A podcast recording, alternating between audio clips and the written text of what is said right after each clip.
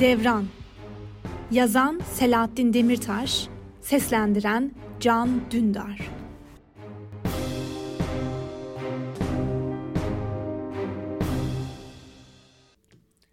Dedemin Krallığı Rahmetli dedem anlatırdı. Kendisi daha gençken günün birinde köylerine bir hoca gelmiş. Köyün o zamanlar doğru düz bir yolu bile yokmuş. Kasabadan çok uzakta küçük bir dağ köyüymüş burası. Ne radyo varmış ne televizyon. Okul da yokmuş, okuma yazma bilen de. Köyün birkaç erkeği, hepsi değil, askere gittiklerinde şehri görmüşler. Başka da şehir, kasaba gören olmamış. İhtiyaçlarını bile yazları her ay köye katırlarla gelen çerçiden karşılarlarmış. Köyde daimi kalan hoca da yokmuş. Mescit olarak kullandıkları küçük bir köy odasında aralarındaki en yaşlı kişi kıldırırmış namazı.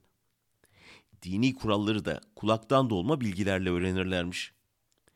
Dini bir konuda tereddüte düştüklerinde yaşlılar toplanıp ortak bir kanaate varır, bunu da bir kural gibi kabul ederlermiş. Hiç olmadı kasabadan birine veya köye uğrayan bir hocaya danışırlarmış. O ne derse onu doğru kabul ederlermiş. Ancak aldıkları kararların hepsinde adaleti gözetirlermiş. Nihayetinde İslam'ın temelinin adalet olduğunu biliyor ve inanıyorlarmış. Hoca da bunu gözetir, bunu dikkate alır, köyde alınan kararları ona göre incelermiş.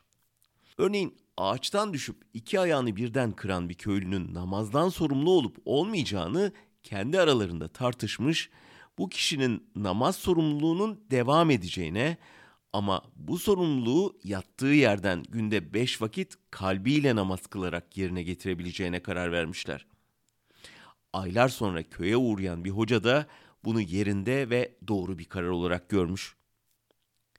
Dinine bağlı insanların yaşadığı bu küçük dağ köyüne hocaların gelmesi önemli bir olaymış nihayetinde.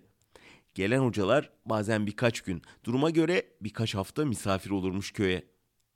Hoca her gece ayrı bir evde ağırlanır, gidene kadar el üstünde tutulurmuş.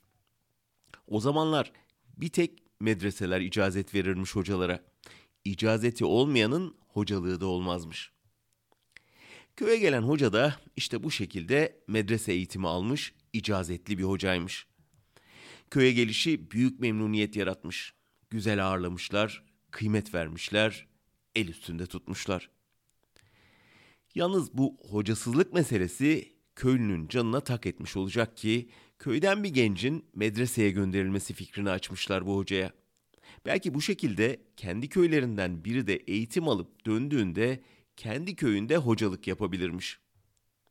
Sevinmiş tabii hoca bu teklife. Kimi gönderecekseniz karar verin, yanıma katın götüreyim demiş.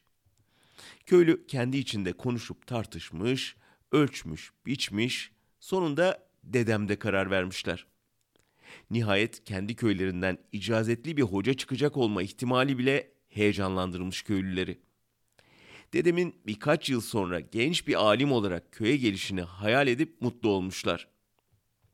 Kendi halinde kimseye zararı olmayan, kavgasız gürültüsüz, huzur içinde yaşayan bir küçük topluluk için büyük bir hadiseymiş bu gelişme. Dedem ister istemez çok heyecanlanmış, gururlanmış, göğsü kabarmış. Katırlara tereyağı, bal, peynir, ceviz, kaymak ne varsa yükleyip medreseye yolcu etmişler hocayla dedemi. Köyün yeni çağının kapısını aralayacak kıymetli gencini gururla gözyaşı dökerek uğurlamışlar. Rahmetli dedem hikayenin buraya kadar olan faslını anlatır, keserdi. E çocuktuk hepimiz. Torunlar olarak etrafına toplanmış ilgiyle dinlerken her defasında bundan sonrası malum işte der bitirirdi. Gerisini arada bir de olsa rahmetli nenemden dinlerdik. Dedeniz Hoca Efendi ile birlikte kasabaya varınca asker kaçağıdır deyip jandarmalar bunu tutmuş. Önce Elazığ'a, oradan da Tekirdağ'a yollamışlar. O yıllarda askerlik iki seneymiş. Okur yazar olmadığından köye bir mektupla durumunu haber edememiş. Askerlik bitince memlekete dönmek için İstanbul'a gelmiş. İstanbul'u görür görmez de kalmaya karar vermiş. Olmadık işlerde çalışmış. Hamallık yapmış, tuvalet temizlemiş, inşaatlarda amelilik etmiş. Biraz para biriktirince de el arabasıyla kaset satmaya başlamış. Eminönü'nde kendine bir dükkan tutmuş sonra. Ben dedenizi bu kaset dükkanında gördüm, tutulduk birbirimize.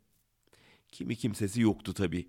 Köyle bütün bağları kesilmişti. Ne aramış ne sormuştu yıllarca. Beni istemeye gelince kimsesiz diye babam razı olmadı. O da aldı kaçırdı beni. Adana'ya yerleştik. Başta biraz fakirlik çektik ama dedeniz orada da işlerini hal yoluna koydu çabucak. Önceleri bir gazinoya ortak oldu. Sonra da gazinoyu aldı. Ama Allah var namazından niyazından ayrılmadı hiçbir zaman. Ben hiç görmedim gazinoyu. Beni götürmezdi. Hüsnü ile Esmer Adana'da doğdular. Onlar daha ilkokul çağına gelmeden İzmir'e taşındık. Dedeniz İzmir fuarında bir gazino almıştı. Çok şükür halimiz vaktimiz yerindeydi. Seyfi de İzmir'de doğdu. Birkaç sene sonra da yeniden İstanbul'a taşındık. O zamana kadar babamla da anamla da hiç görüşmemiştik. İstanbul'a taşındığımızda onlarla da barışıp görüşmeye başladık. Dedeniz bu kere İstanbul'da bir tane büyük gazino aldı. Birkaç sene sonra da gazinoyu hepten satıp o işleri bıraktı. İplik fabrikasını ondan sonra kurdu. Maşallahı vardı dedenizin. Tuttuğu her işin hakkını verirdi. Sonra çocuklar büyüyünce işleri onlara bırakıp köşesine çekildi. Bunca yıl dedenizin akrabalarını hiç tanımadık biz. Köyle ilişkisi olmadı. Ben de sormadım. Allah rahmet eylesin ikisine de. Birbirlerini çok severlerdi dedemle nenem. Ama nenem çok az şey bilirdi dedemin hayatına dair. İşe güce karışmazdı. Kendi halinde, namazında niyazında sessiz bir kadındı. Biz çocukken öldü ikisi de. Dedemin hikayesini biraz da Esmer halamdan dinledik sonraları. Dedeniz değişik, çok farklı bir insandı derdi halam. Biz çocukken gazinolarımız vardı ama beni asla oralara götürmezdi. Hep okumamızı isterdi. Sanki gazinoyu bir defa bile görsek okumayı bırakacakmışız gibi korkardı. Bana kalırsa kendi okumamışlığının ezikliğini bizi okutarak kapatıyordu. Ne dininden, ibadetinden vazgeçiyordu ne de gazinodan. İlginç bir tarzı vardı. İki ayrı hayatı aynı anda yaşıyor gibiydi. Dışarıda namlı bir kabadayı, evinde munis dindar bir babaydı. Liseden sonra beni üniversite için Londra'ya gönderecek kadar ileri görüşlüydü. İyi bir doktor olmam en büyük hayaliydi. Çok severdi bizi babam. Biz de hep sevdik, saydık babamızı. Ama hayatını, geçmişini, özellikle de iş hayatını çok az biliyorduk. Anlatmazdı pek. Biz de üstünde durmuyorduk nedense. Belki sırları da vardı ama bilmiyorum. Bizim için her zaman iyilik meleği gibiydi. Zaten çok az ilgilenirdi bizle. Annem bakardı her şeyimize. Babam sabahlara kadar çalışırdı. Ama sevgisini eksik etmezdi. Bazen babam Seyfi de anlatırdı dedemi. Dedemin en küçük çocuğuydu babam. O büyüdüğünde artık İstanbul'da iplik fabrikası işindelermiş. Gazinolar dönemini pek hatırlamıyor babam. O da çok severmiş dedemi. Dedem de en çok onu şımartırmış. Ne okulla ne de işle ilgilenmiş babam. İşin başında daha çok Hüsnü amcam duruyormuş. Dedem ölene kadar babam bir tek gün işle alakadar olmamış. Ekmek elden, su gölden yaşamış. Dedemden sonra amcamla birlikte fabrikayla ilgilenmeye başlamış. Ben o zamanlar 9-10 yaşlarındaydım. Babamın hovardalık günlerini, annemle kavgalarını, dedemin ölümünü ve babamın hayatındaki değişimi hatırlıyorum. Dedenin ölümüyle birlikte dünyada yapayalnız kaldığımı hissetmiştim demişti babam. Ondan sonrasında hayatına çeki düzen verip çalışmaya başlamıştı. O da çok az şey bilirdi dedemin hayatına dair. Çocukluk ve gençliği bolluk içerisinde sevgi ve ilgi ortamında geçmişti. Dedemle arkadaş gibiydi babam. En küçük çocuk olmanın etkisiyle hiç büyümüyordu sanki dedemin gözünde. Dedem hiçbir çocuğunu, nenemi, torunlarını, gelinlerini ve damadını hayatı boyunca bir tek defa incitmemiştir. Herkese karşı büyük bir şefkat, hoşgörü ve adaletle yaklaşırdı. Çok az nasihat ederdi etrafındakilere. Hayatı ve davranışları nasihat gibi olan insanlardandı. En azından dedemin bize görünen yüzü hep böyleydi. Hüsnü amcamın dedemle olan ilişkisi biraz daha farklıydı. Büyük oğluydu. Özellikle İstanbul'da gazinolar döneminde sırım gibi bir delikanlıymış. Dedem gazinoya Hüsnü amcamı da hiç götürmemiş ama iş hayatını amcama öğretmiş. Zaten okul okumamış amcam. Dedem ölünce de ailenin işlerini o sırtladı. Dedemin kopyasıdır. Onun da hayatı bir paranın iki yüzü gibidir. Dedemin hayatının karanlıkta kalan kısmının bir bölümüne Hüsnü amcam bizzat tanıklık etmişti. Ancak o da ketumdu. Anlatmazdı pek. Arada sırada bugünün kof kabadayılarının yanında dedeniz cengaver sayılırdı derdi. Dedemin bu kabadayılık yönünü biz hep merak ederdik. Yıllarca gazinoculuk yapmış birinin kabadayılığı olmasa olmazdı. Amcam da bu dönemin sonlarına doğru dedemle birlikte biraz kabadayılık yapmıştı. Sonra o işleri bırakıp fabrika işine girmişlerdi. Amcam hep çekinirdi dedemden. Yanında hep daha ciddi ve resmiydi. Ben yüksek lisans için Amerika'ya gidince uzun süre ailemle bağım kesildi. Ara sıra telefonla konuşma dışında pek diyalogumuz olmadı. Çocukluk ve gençlik anılarım da, dedemin tatlı hatırası da nostaljik bir dönem olarak kaldı aklımda. Amerika benim için bambaşka, yepyeni bir dünyaydı. Doğrusu ailemi ve dedemi çok fazla düşünecek durumum olmadı. Babam bana her zaman maddi olarak destek olduğundan hiç para sıkıntısı çekmedim Amerika'da. Hem okuyor hem hayatın tadını çıkarıyordum. Üniversite kütüphanesinde çalışırken Amerikalı bir akademisyenin Orta Doğu'da eğlence kültürü hakkında yazdığı bir kitaba rastladım.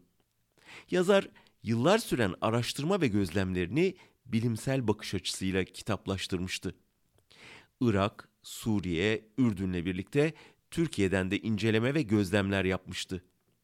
Kitabı karıştırırken Adana'da gazino eğlenceleri diye bir bölüm dikkatimi çekti ve bu bölümde dedem Rasim Abalı'nın ismini görünce şaşırıp kaldım. Yıllar sonra Amerika'da bir üniversite kütüphanesinde bilimsel bir araştırma kitabında dedeme rastlamış olmak tek kelimeyle inanılmazdı. Uzun uzadıya gazino pavyon kültürünün anlatıldığı bölümde dedeme dair şöyle bir not düşülmüştü. Muhafazakar yaşam tarzının hakim olduğu kültürlerde gazino ve pavyon denilen eğlence mekanlarının gördüğü ilgi son derece şaşırtıcı. Ağırlıklı olarak erkeklere hizmet veren bu yerlere eğlenmeye gidenlerin birçoğu da günlük yaşamlarında oldukça muhafazakar aslında.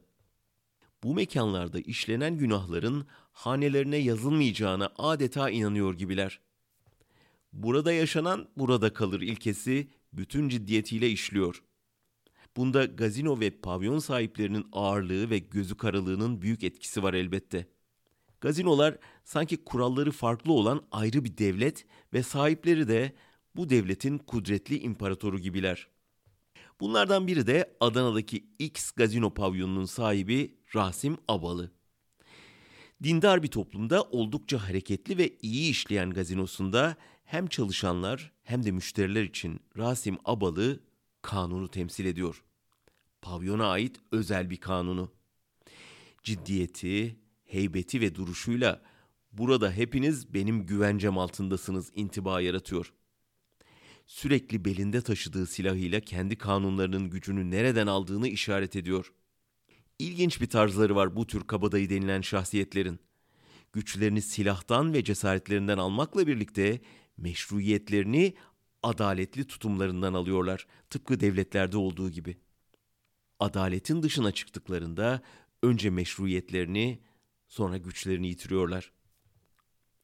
Rasim Abalı kudretini adalet ve güç dengesini sağlayarak koruduğu gibi gazinosunu ancak bu şekilde elde tutabiliyor. Onu ilginç kılan bir başka husus içkili gazinosunda kadınları çalıştırmayı reddetmesi. Dinine bağlı olan bu namlı kabadayı benim için günahın bu kadarı yeter de artar bile diye düşünüyor sanki. Yine de gazinosu müşterileriyle dolup taşıyor. Ama birçok gazino ve pavyonda halen kadınlar çalışmaya devam ediyor elbette. Herkes Rasim Abalı gibi düşünmüyor. Dünyanın birçok yerinde olduğu gibi burada da kadınlar eğlencenin mezesi, erkeklerse günahtan azade, Tanrı'nın sureti gibiler. Bu satırları okuduktan sonra şaşkınlığımın yerini merakla birlikte pişmanlık aldı. Dedemi, onun yaşamını, geçmişini araştırmamış olmanın pişmanlığı. Amerikalı bir akademisyen bile dedeme dair bir şeyler araştırmış ama ben torunu olarak dedevimi sevmek ve onun tarafından sevinmekle yetinmiştim. Dedemin geçmişinin, köklerinin aslında benim de geçmişim olduğunu o vesileyle fazlasıyla idrak ettim. Ben kimim sorusu yakıcı bir şekilde içime işledi. Beni dedemin köyüne kadar götüren şey bu hissiyat oldu aslında. Evet, Amerika'dan Türkiye'ye döner dönmez dedemin köyünü ziyaret ettim. Uçakla Malatya'ya gidip kiralık arabayla yola devam ettim. Yol boyunca neyle karşılaşacağımı, köye varınca ne yapacağımı düşündüm durdum. Köyde dedemin ve haliyle benim akrabalarımın olup olmadığını, varsa onlara ne diyeceğimi bilemiyordum. Sadece gidip köyü görmek bile yetecekti bana. Köy dedemin anlattığı gibi bir dağ köyüydü. Ama hayal ettiğim gibi küçük değildi ve köyün içine kadar giden asfalt yolu vardı artık. Arabayı köy meydanına park edip kahveye doğru yürüdüm. Kavurucu güneşten korunmak için ağaçların altındaki masalara sığınmış köylüler meraklı gözlerle beni izliyorlardı. Selam verdim. Aleyküm selam dediler hep bir ağızdan. Kahvenin sahibi hoş geldin deyip tahta sandalyeyi boş bir masanın önüne çekerek buyur etti. Etrafımdaki köylüler dikkatle bana bakıyor, ben de gülümseyerek karşılık veriyordum. Hepsi de orta yaşın üstündeydiler. Aralarından biri hoş gelmişsin köyümüze bir çay ikram edelim diyerek kahveciye eliyle işaret etti. Kahveci içeri giderken o da sandalyesini çekerek masama tam karşıma oturdu. Birini mi arıyorsun yoksa gezmeye mi geldin dedi işimi kolaylaştırmak için. Hemen konuya girdim. Dedem bu köydendir. Yıllar önce çıkmış. Bizim pek ilişkimiz olmadı burayla. Biraz geç de olsa dedemin doğup büyüdüğü yerleri görmek istedim. Köylülerin hepsi dikkat kesildiler ve sandalyelerini bana doğru çevirip pür dikkat beni izlemeye başladılar. Karşımda oturan adam hayret ve merakla "Kim senin deden?" diye sordu. "Rasim Abalı." dedim. Sessizce ve sorar gibi birbirlerine baktılar. Rasim Abalı mı diye sordu karşımdaki. Evet, Rasim Abalı. 70-80 yıl önce ayrılmış bu köyden. Düşünceli bir şekilde birbirlerine bakarak aralarında mırıldandılar. Rasim Abalı diye birini hiç duymadık dediler. Şaşırdım bunun üzerine acaba yanlış köye mi geldim diye geçirdim içimden. Yukarı konak değil mi burası dedim. Evet de burada hiç öyle birini duymadık diye cevap verdiler. Kahveci ince belli cam bardaklı demli çayı getirip önüme koydu. Köylüler ona da sordu Rasim Abalı'yı. O da biraz düşündükten sonra aynı cevap verdi. Hiç duymamıştı. Çayımı yudumlarken ne yapacağımı düşünüyordum. Tereddütte kalmıştım. Israr etmenin bir anlamı yoktu artık. Muhtemelen dedem bilerek bize yanlış veriyordu köyün adını. Ama niye? Çayımı bitirip kalkmayı düşünüyordum ki köylülerden biri bir de muhtara soralım o bilir dedi. Cep telefonunu çıkarıp tuşlara bastı. Muhtara kısaca anlattı meramımı. Muhtar da beklesin hemen geliyorum demiş. Birkaç dakikaya kalmadan da telaşla kahvenin bahçesinden içeri girdi. Doğruca gelip elimi tuttu. Hoş gelmişsiniz ben muhtar Rüstem dedi. Ben kendimi tanıttım. Mehmet Abalı, Rasim Abalı'nın torunuyum dedim. Muhtar yetmişinden fazla gösteriyordu. Hafif kamburu çıkmıştı yine de dinç görünüyordu.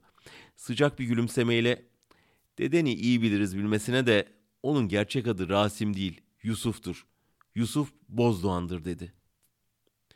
Bunun üzerine köylüler de Yusuf Bozdoğan mı? Şu bizim Yusuf Hoca mı? dediler hayretle. Evet dedi muhtar. Bizim Yusuf Hoca ismini sonradan değiştirdi ya kimseler bilmez. Burada halen Yusuf Bozdağan olarak bilinir. Ben daha çocukken çıktı köyden. O zamanlar dedem muhtardı. Sonra babam, sonra da ben muhtar oldum. Nüfus kayıtlarını bilirim o yüzden. Köylüler sandalyelerini masanın etrafına yanaştırdılar. Oturduk hep birlikte. Köylüler tekrar ve teker teker hoş gelmişsin dediler. Daha sıcak ve ilgiliydiler bu sefer. Bunun üzerine rahatlamış ve sevinmiştim. Demek ki dedem iyi anılıyordu kendi köyünde. Hal hatır sorma faslından sonra geliş nedenimi sordu muhtar. Merak ettiğim için dedim. Öğrenmek, tanımak istiyorum dedemin çıktığı toprakları. İyi etmişsin dedi muhtar. Dedenin yadigarı, hatırı çoktur burada. Köyün camisi, sağlık ocağı, okulu, suyu, elektriği, aha bu gördüğün asfalt yolu bile dedenin armağanıdır. Kendisi köyden çıktıktan sonra bir daha hiç gelmedi. Gören de olmadı ama köye hizmet etti hep. Yaptırdığı her binanın kapısında Yusuf Bozdoğan'ın desteğiyle yapılmıştır tabelası hala durur. Sonra köyümüzden çok genci okuttu. Üniversiteye gidenlere burs verdi. Fakir fukaraya her sene yardım gönderdi. Dedenin bir adamı her sene köye gelir, ihtiyaçları tespit eder, yardımcı olur gider. Allah dedenden bin kere razı olsun. Çok hayrını gördük kendisinin. İstanbul'da fabrikaları varmış diye duyardık. Vefat ettiğinde haberimiz olmadı. Ne yazık ki yıllar sonra duyduk. Çok vefalı adamdı velhasıl. İlk defa onun bir akrabası geliyor köyümüze. Baş göz üstüne gelmişsiniz. Yusuf Hoca'nın torunu bizim en kıymetli misafirimizdir, dedi köylere dönerek. Köylüler de minnetle, şükranla desteklediler muhtarı. Kendimi bir tuhaf hissettim. Ne diyeceğimi bilemedim. Duygulandım. Gözlerim nemlendi. Yutkunduktan sonra kendimi toparlayıp dedemin kimi kimsesi akrabası yok mu köyde diye sordum. Yok dedi muhtar. Yusuf Hoca yetimdi. O da küçükken anası babası sobadan zehirlenip öldü. Yusuf Hoca'yı kurtardılar. Bebekti daha. Sonra köylüler sahip çıkıp büyüttü. Köyün hepsi anası babası oldu Yusuf'un. Zaten Yusuf'un babası da anasını Elazığ'dan uzak bir köyden kaçırıp getirmiş, bu köye sığınmışlardı. Kimleri kimseleri yoktu. Yine nutkum tutuldu. Biraz düşündükten sonra peki niye Yusuf hoca diyorsunuz dedeme? O hoca olamamış ki bildiğim kadarıyla dedim. Muhtar ve köylüler şaşkınlıkla olmaz olur mu? Köyümüzün hocasıydı Yusuf hoca dediler. İyi de medreseye gitmek için köyden ayrılmış, bir daha da dönmemiş, medreseye de gidememiş diye biliyorum dedim. Bunun üzerine muhtar gülümseyerek, sen dedenin hikayesini bilmiyorsun galiba dedi. Anlatmaya başladı. Deden daha çok gençken köye gelen bir hoca ile beraber medrese eğitimi için Diyarbakır'a, Silvan'a gitmiş. 3-4 yıl sonra da icazetini alıp hoca olarak köye dönmüş. Ben de hayal meyal hatırlarım. 5-6 yaşlarında filandım o zaman. Yusuf Hoca çok bilgili, aklı başında, dürüst, namuslu bir hocaydı. Bütün köy el üstünde tutardı kendisini. Köye geri geldiğinde eski mescidin bitişiğinde el birliğiyle ona bir de ev yapmışlardı. Şimdi onun yerinde büyük bir cami var. Yusuf Hoca yaptırdı çok sonra. Köylü bir ara Yusuf Hoca'yı evlendirmek istedi. Hangi kızı istese seve seve verirdi babası. Ama Yusuf Hoca'nın gönlü Esmer'deydi. İçten içe herkes bilirdi bunu aslında. Esmer'in de gönlü vardı Yusuf Hoca'da. Muhtar bunu anlatırken aklıma Esmer halam geldi. Demek ismi buradan geliyor diye düşündüm ama bir şey söylemedim. Muhtarın lafını bölmedim. Devam etti. Yusuf Hoca filinta gibi yakışıklı. Esmer de dünyalar güzeli. Köyün bütün kızları gizli gizli Yusuf Hoca'ya yangın. Genç erkekleri de Esmer'e. Esmer'in güzelliği nam salmış o vakitler.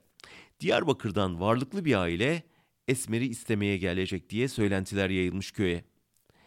Buraya gelip giden çerçiler aracılı olmuşlar. Gerçekten çıkıp gelmişler Esmer'i istemeye. Yüklü bir başlık vermişler Esmer'in babasına. Esmer istememiş ama. Yusuf Hoca'dan gayrısına varmam demiş. Yusuf Hoca kendini yemiş bitirmiş, günden güne erimiş de bir şey yapamamış. Kaçır beni demiş Esmer ama Yusuf ben bir hocayım, kendi köyümden nasıl kız kaçırırım, Allah'ın emri neyse o olur diyerek yanaşmamış. Babası da döve döve zorla gelin edip yollamış Esmer'i Diyarbakır'a. Kahrolmuş Yusuf Hoca, içine kapanmış. Neşesi, gözünün feri sönmüş o günden sonra. Aradan daha bir yıl geçmeden köye yeni bir haber yayılmış. Çerçilerden duymuşlar ki Esmer'in kocası olacak adam onu zorla pavyonlarda çalıştırıyormuş. Köylü bu haberle perişan olmuş. Esmer'in babasına etmedik laf bırakmamışlar. En çok da Yusuf Hoca yıkılmış tabii. İnanmak istememiş. Esmer'in babası bir iki defa Diyarbakır'a gidip eli boş dönmüş. Sonra da utancından evi barkı yükleyip köyü terk etmiş. Bir daha da kimse haber alamamış onlardan. Bir sabah ezan okunmayınca köylü mescide ve bitişindeki eve bakmış ki Yusuf Hoca yok. Sessiz sedasız o da köyü terk etmiş. Aylar sonra köye bir haber gelmiş. Demişler ki birisi Diyarbakır'da Esmer'in kocasını vurmuş. Esmer'i de alıp kaçmış. Bu kişi Yusuf Hoca mıdır değil midir kimse bilemedi ama bütün köylü bunu ondan bildi. O günden sonra yıllarca Yusuf Hoca'dan haber çıkmadı. Öldü mü kaldı mı bilinmedi. 15-20 yıldır Yusuf Hoca'nın adamıyım diye gelen biri gelir, hizmetini yapar, gider. Yusuf Hoca'nın vasiyetiymiş. Ben ölsem de yardımlar devam edecek demiş. Birkaç yıl önce nüfus kayıtları yenilenirken müdürlükten gelen bir yazıyla anladım ki bizim Yusuf Hoca adını yıllar önce Rasim Abalı olarak değiştirmiş. Doğrusu çok üstünde durmadım artık. Bizim için halen Yusuf Hoca'dır. Küçük çocuklara kadar herkes de onun hikayesini bilir, hürmet duyarlar hatırasına. İşte o gün bugündür kimse Yusuf Hoca'nın ve Esmer'in akıbetinin ne olduğunu bilemedi. Bir efsane gibi isimleri kaldı geriye. Bir de köye yaptıkları iyilikler. Senin dedenin hikayesi böyle işte. Bu köy senin de köyündür yani. Senin köklerin buradadır. Hem de sağlamdır. Merak etme." diye gülerek tamamladı sözlerini muhtar. Biraz hüzünle, biraz şaşkınlıkla dinledim dedemin hikayesini.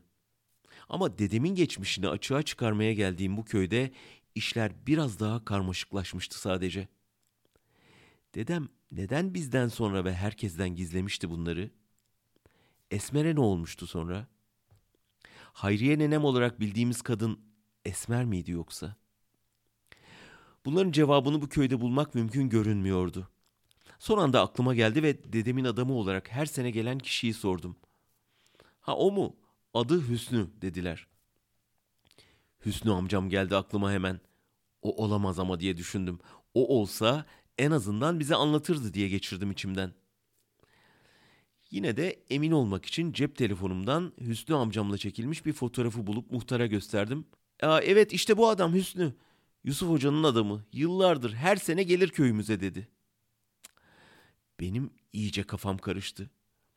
Amcamın yıllardır bizden sakladığı şeylerin olduğunu öğrenmiş olmak aynı zamanda öfkelendirdi beni. Amcam olduğunu söylemedim ama.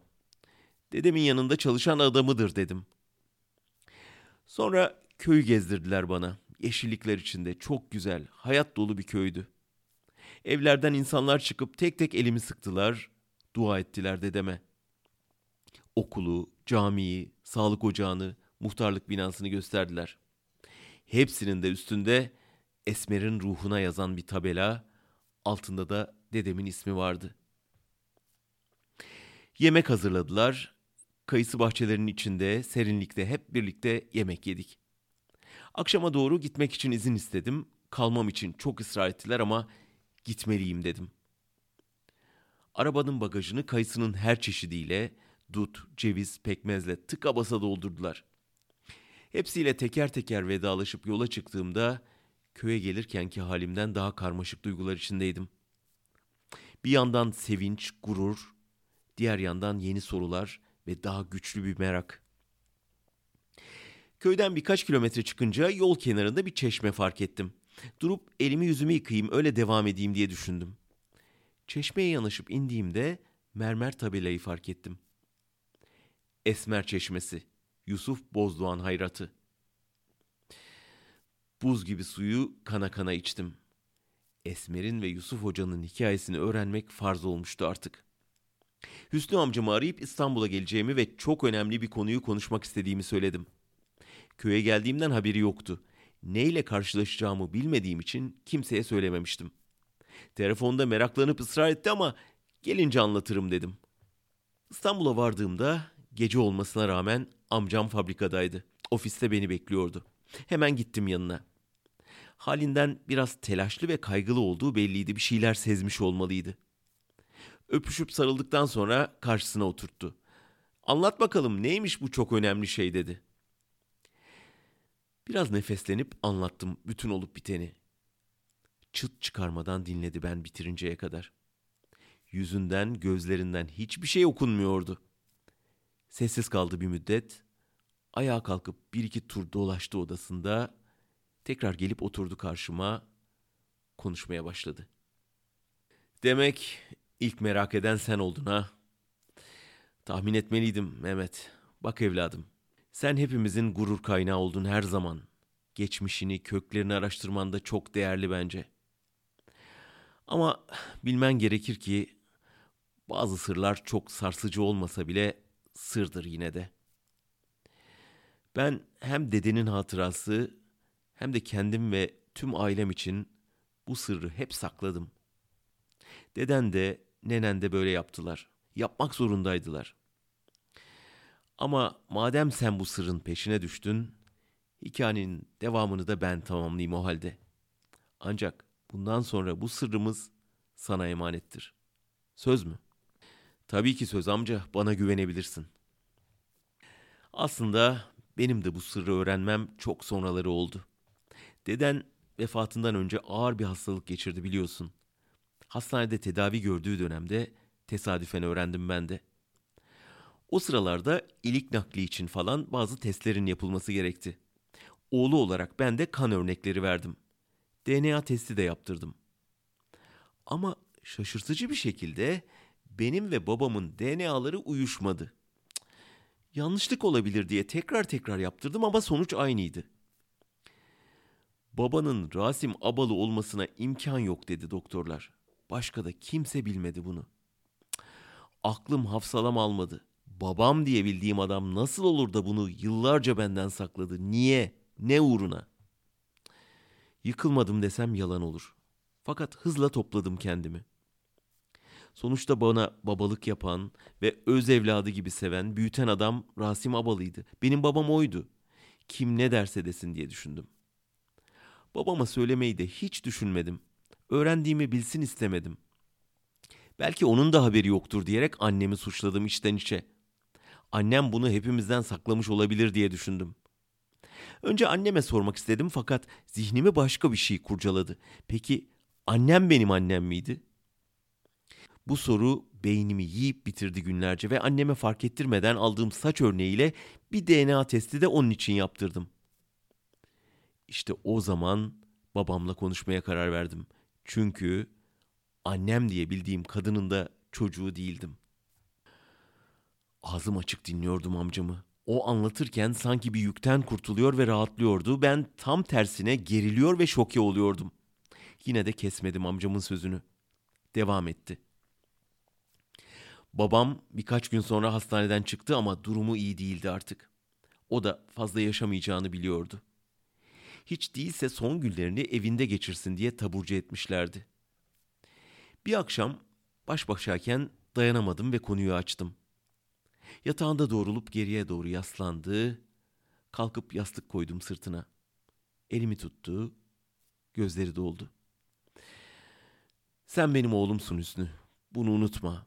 Öz evladımdan da cansın benim için. Ama sana anlatacağım her şeyi bilmek senin de hakkın artık diyerek kendi gerçek hikayesini ya da benim gerçek hikayemi anlattı. Esmer'den söz etti uzun uzun. Nasıl sevdiğini, nasıl güzel olduğunu, nasıl zorla evlendirildiğini, Esmer'in nasıl ağlıya ağlıya gittiğini. Her şeyi ağlayarak, yeniden yaşayarak anlattı. Bana değil de gökyüzünü anlatır gibiydi. Allah'a, yakında huzuruna hesap vereceğine inandığı yaradanına şimdiden hesap verir gibi anlattı. Esmer'in kocası onu zorlamış, pavyonda gazinoda çalıştırıyormuş dediklerinde aklım başımdan gitti. Geceyi zor ettim. Sabah ezanından önce sessiz sedasız terk ettim köyü. Bir gün boyunca kasabaya kadar yürüdüm. Aklımda Esmer'den başka bir şey yoktu.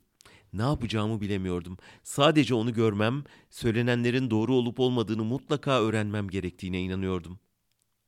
Gerçek olmaması için yol boyunca dua ettim.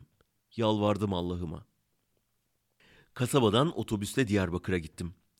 Pavyonların bulunduğu sokağı buldum. Gece olmasını bekledim. Pavyonlar açılınca tek tek dolaştım hepsini. Tuhaf tuhaf bakıyordu herkes bana. İçeriye göz gezdirip Esmer'i arıyordum.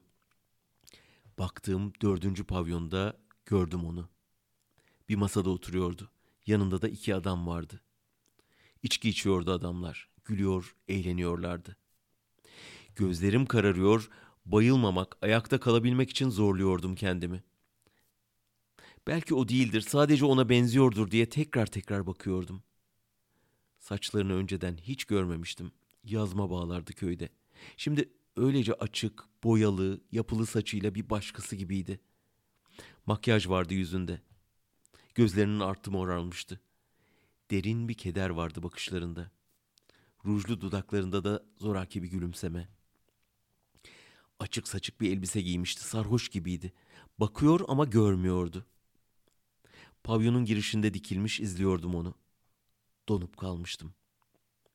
Geri dönüp koşarak çıkmak istiyordum. Gördüklerimi unutmak, görmemiş olmak. Ama göz göze geldik o anda. Birkaç saniye bakıp gözlerini çevirdi. Tanımadı beni. Tanıyacak halde değildi belli ki. Aniden tekrar gözlerini bana dikip ayağa kalktı. Masadaki adamlar da dönüp Esmer'in şaşkınlıkla baktığı yere bana baktılar. Bir hayalet gibi ayaklarımı sürüyerek yanına gittim. Gözlerimi gözlerinden ayırmadan tam karşısına gelip durdum. Garsonlar etrafımızda toplanmaya başladılar ne oluyor diye. Esmer güçlükle ayakta duruyordu benim gibi. Gözleri doldu, yaşlar akmaya başladı. Yutkundu, konuşmak istedi. Dudakları yapış yapıştı, konuşamadı önce. Sonra fısıldar gibi döküldü kelimeler ağzından. Senin yüzünden Yusuf, senin yüzünden. Kaçır beni dedim. Hocalığına kıyamadın. Günaha girmemek için beni bu cehenneme, bu günaha sen yolladın Yusuf. İnsan sevdiğine bunu yapar mı Yusuf? Sen cennetine git. Ben kendi cehennemimde yanarım. Babam değil, kocam olacak adam değil. Sebebim sensin Yusuf. Sen günaha girmemek için beni yaktın. Bu da günah değil mi peki? Belli ki nicedir aklından geçenler beni görünce peş peşe çıkmıştı ağzından. Hiçbir şey söyleyemedim. Tek kelime bile. Garsonlar kolumdan tutup dışarı atmaya çalışıyorlardı. O anda aklımdan geçen şeyi yaptım, döndüm ve Esmer'in yanına varıp elini tuttum. Gidelim dedim. Tuhaf bir şeye bakar gibi baktı bana. Kalktı ve yürüdü benimle. Garsonları ite ite birlikte dışarı çıktık. Serin bir hava vardı. Yazdan kalma bir sonbahar gecesiydi. Kaldırıma vardığımızda garsonlar da peşimiz sıra gelip etrafımızı sardılar. Köyden yanımda getirdiğim silahımı çektim belimden. Bir anda içeriye kaçtı hepsi. Bir elimde Esmer'in sıcak eli, diğerinde buz gibi silah. Hızlıca yürüdük. Arkamızdan koşmaya başladı birileri. Esmer, Esmer diye bağırıyordu bir kişi. Esmer döndü, kocam işte bu dedi. Silahımı doğrultup alnının ortasından vurdum gösterdiği adamı. Esmer elimi daha sıkıca tuttu. Herkes kaçıştı sağa sola. Koşarak uzaklaştık oradan. Gizlene gizlene çıktık o gece Diyarbakır'dan. Kendimizi önce Antep'e, sonra İstanbul'a attık. Bir göz oda yer bulduk, sığındık oraya. Ben inşaatlarda çalıştım, hamallık yaptım. Her şeye rağmen ne bir pişmanlığımız kaldı ne de kederimiz. Mutluyduk, mutlu olacaktık. Günahsa ben aldım bütün günahları üstüme. İnsan sevdiği için cehennemde yanmayacaksa ne için yanacak dedim kendi kendime. Allah affeder beni dedim. Bir ay geçmedi, Esmer'in hamile olduğu ortaya çıktı. Çok ağladı. Perişan oldu Esmer. Allah'a yalvardı çocuğu alsın diye. Çocuğun kimden olduğunu da bilmiyordu. Ne doktor ne kürtaj biliyorduk o zamanlar. Olsa da yaptırmazdık günah diye. Yoksulluk, perişanlık içinde geçti aylar. Gebeliğin yedinci ayıydı. Fenalaştı. Ebe getirdim eve. Sancılar içinde, çığlıklar artarak erkenden doğurdu bebeğini Esmer. Çok kan kaybetmişti doğumda. Belki hastanede olsa farklı olurdu. Olmadı. Bir canı dünyaya bırakıp kendisi gitti. Bebeği kucağındayken gözleri şefkatle, sevgiyle minicik yavrusunun üzerindeyken kapandı. Bütün dünyam yıkıldı. İnancımı kaybettim. İsyan ettim her şeye. Yaradana bile. Böyle olmamalıydı diye düşündüm. Günahkar olan biri varsa o da benim. Suç bende. Esmer'den ne istedin diye haykırdım. Ölüme çare yok ama. Her şeye var, ölüme yok. Gitti Esmer. Öylece. Gözlerimin önünde. Beni ve minicik yavruyu bırakıp gitti. Kucağıma aldım bebeği. Gözlerini açmaya çabalıyordu. Sonunda azıcık aralamayı başardı. İşte ilk defa o anda senle göz göze geldik oğlum. Adını Hüsnü koydum.